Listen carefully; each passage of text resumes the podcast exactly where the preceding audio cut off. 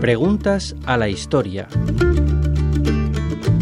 ¿Qué son los juegos de cañas?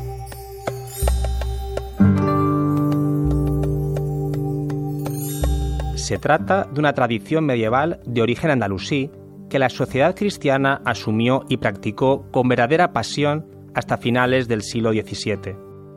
Nacido como una práctica de estrategia militar en la que los participantes montaban a caballo a la jineta, portando una lanza de caña en una mano y en otra un ligero escudo bivalvo llamado adarga, pronto se convirtió en el divertimento preferido de la corte.